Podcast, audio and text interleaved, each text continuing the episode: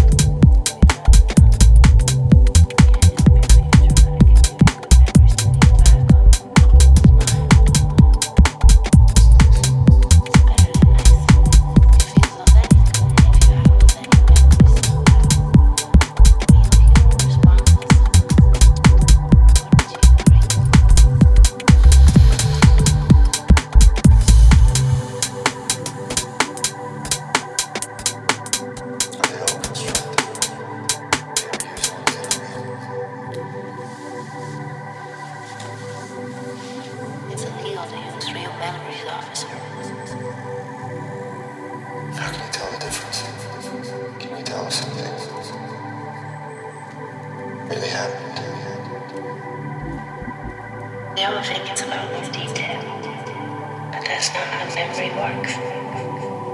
We recall with our feelings. Anything real